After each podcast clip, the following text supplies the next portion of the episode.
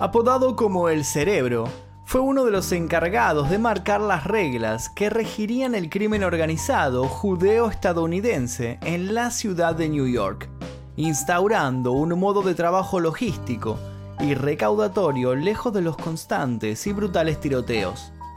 Fue mentor de muchos futuros jefes que luego se convertirían en icónicos.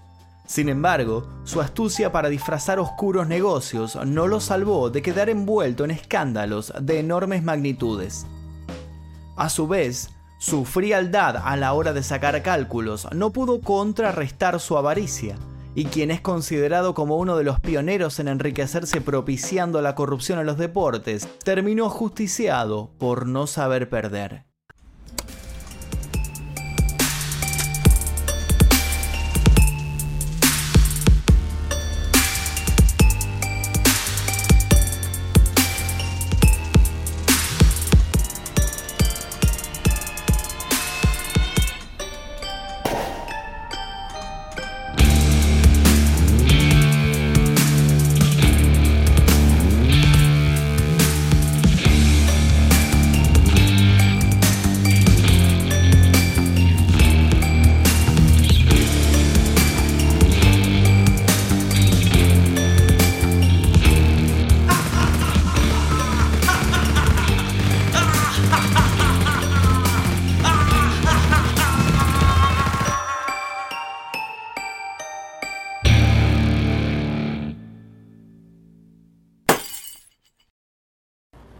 Arnold Rothstein, 46 años, gángster reconocido en todo el mundo de Lampa, recibe un disparo en una supuesta reunión de negocios.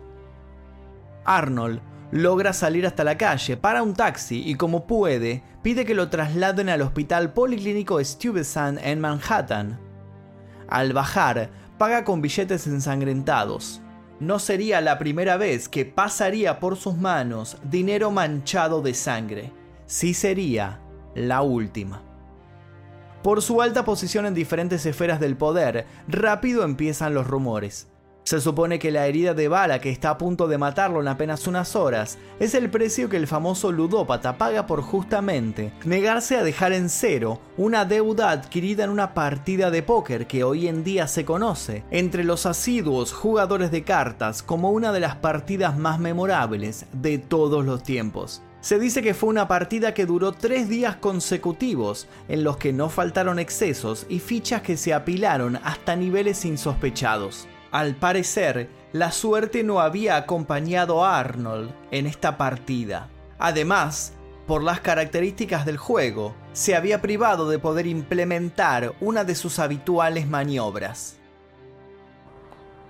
La mala racha no lo abandonó y a pesar de los esfuerzos de los médicos, no lograron salvarlo. Junto con él, todo un imperio se derrumbaba. Arnold Rothstein, el padre del crimen organizado americano, era judío y nació el 17 de enero de 1882. Era hijo de un matrimonio de clase media alta de Manhattan. Su padre, Abraham Rothstein, era judío ortodoxo. Cumplía con todas las formalidades de su religión. Llevaba una vida tan virtuosa y tan honrada que pronto fue conocido entre los suyos como Abe el Justo.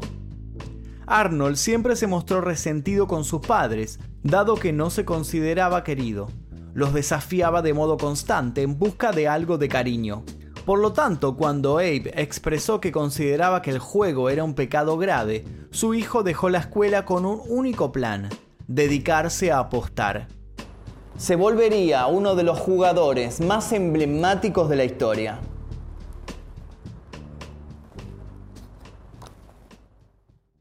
Cuando Arnold tenía 16 años, empezó a frecuentar billares donde solían juntarse billetes de modo clandestino. Ahí fue donde, prestando mucha atención, descubrió dos cosas. Primero, alguien siempre movía los hilos entre las sombras. Y segundo, había en él cierta habilidad innata para los números. Comenzó a estafar a desprevenidos e incautos. Se volvió muy bueno en eso. Fue entonces cuando Victim Sullivan puso su atención en ese joven que con mirada risueña convencía a todos de que hicieran las apuestas incorrectas, llenándose de dinero. Tim estaba metido en la política.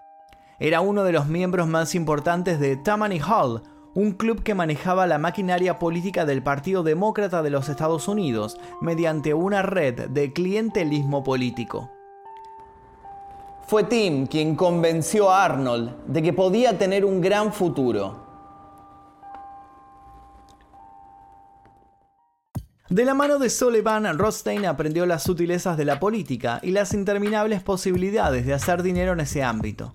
De hecho, Arnold decidió por un tiempo tratar de ser elegido congresista, pero luego llegó a la conclusión de que eso no era lo suyo. Lo que también aprendió Arnold fue que lo que más unía a un político y a un mafioso era una regla básica. Para conseguir lo que se quiere, hay que ser tan bueno como rudo.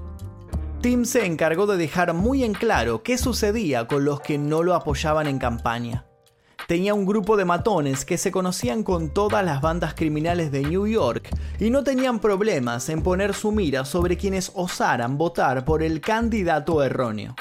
Arnold y Tim Sullivan fueron socios durante años hasta que Tim fue diagnosticado con sífilis, la enfermedad lo volvió loco y el querido político terminó internado. Luego escapó y murió solo junto a las vías del tren, casi lo entierran como un indigente, sin identidad, hasta que un policía lo reconoció. Ya consumido por la enfermedad en brotes de locura, Tim había hablado de sus conexiones y todos los secretos de su negocio. La muerte de Tim posicionó a Arnold en el poder.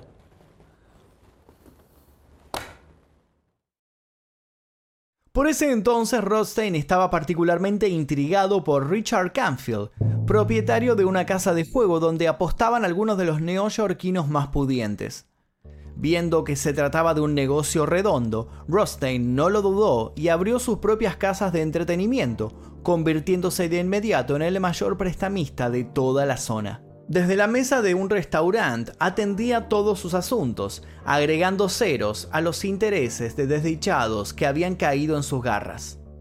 Dejaba los bolsillos de los ciudadanos devastados, luego les vendía una solución que solo los hundía más. Llevó a muchísimos a la bancarrota. Y se encargó de aleccionar a quienes no pagaran sus cuotas.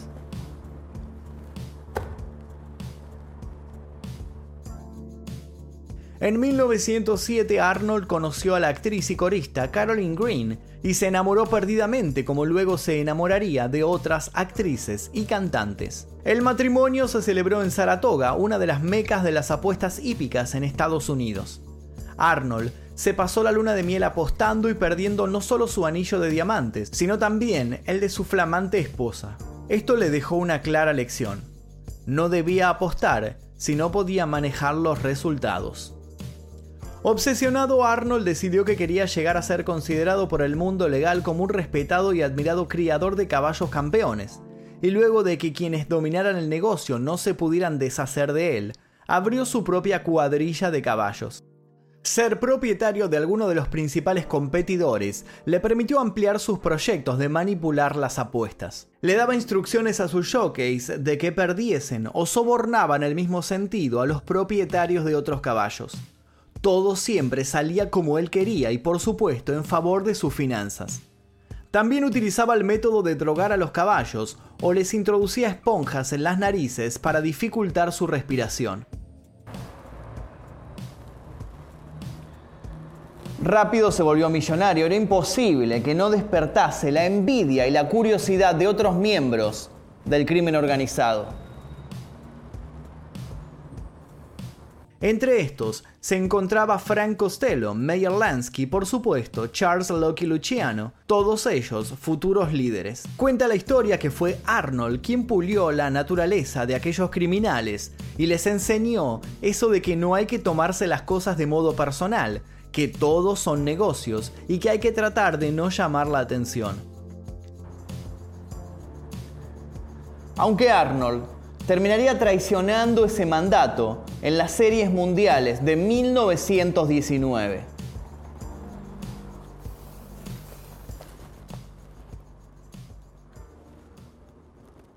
Todo empezó con un grupo de jugadores de los Chicago White Sox. Ellos fueron los que tuvieron la idea. Se sabe que el dueño de los White Sox a los que les estaba yendo muy bien, era un millonario con pocas ganas de repartir las ganancias extras que estaba recibiendo gracias a las nuevas conquistas del equipo. Se rumorea que era un tipo tacaño, miserable. Por eso, Chicote, uno de los miembros del equipo, se alió con otros compañeros y contactaron a empresarios y exjugadores dedicados a los negocios. Por una cuantiosa suma de dinero estaban dispuestos a perder partidos para que las apuestas pudieran ser arregladas. Sistemáticamente todos rechazaban la propuesta, no por honestidad, sino porque el monto que los jugadores pedían era alto, pero no tan alto como para excluir a Arnold. Comenzaron las negociaciones y en el medio hubo extorsiones, amenazas, manipulación tanto de un lado como del otro. Lo cierto es que todo lo que ocurrió fue lo contrario al juego limpio. La conspiración se empezó a teorizar desde un principio. Los primeros en alertarse fueron los corredores de apuestas, quienes no tardaron en darse cuenta de cómo los grandes caudales de dinero se movían sospechosamente para los mismos lados. El comportamiento deportivo de los jugadores también puso la vista sobre el asunto.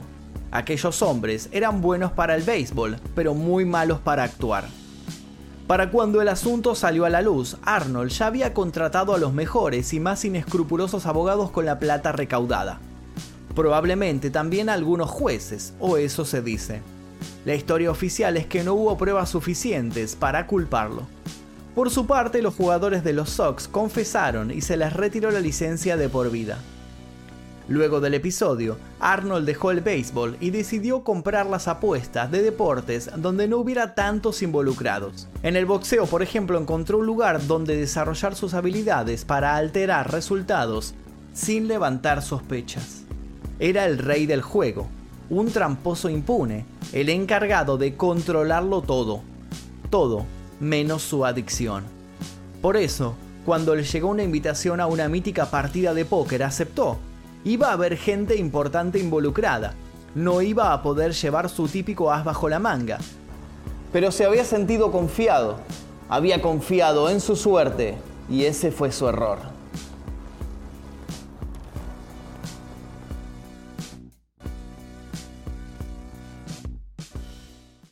Una vez muerto Arnold Rothstein a los 46 años, muchos se animaron a hablar.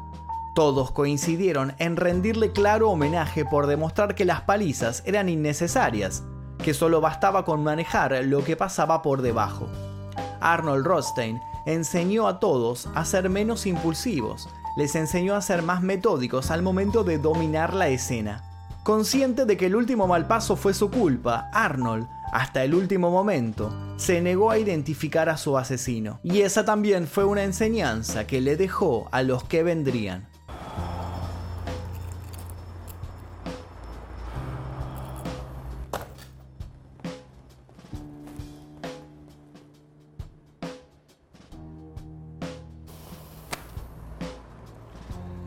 A veces, hasta el mejor puede caer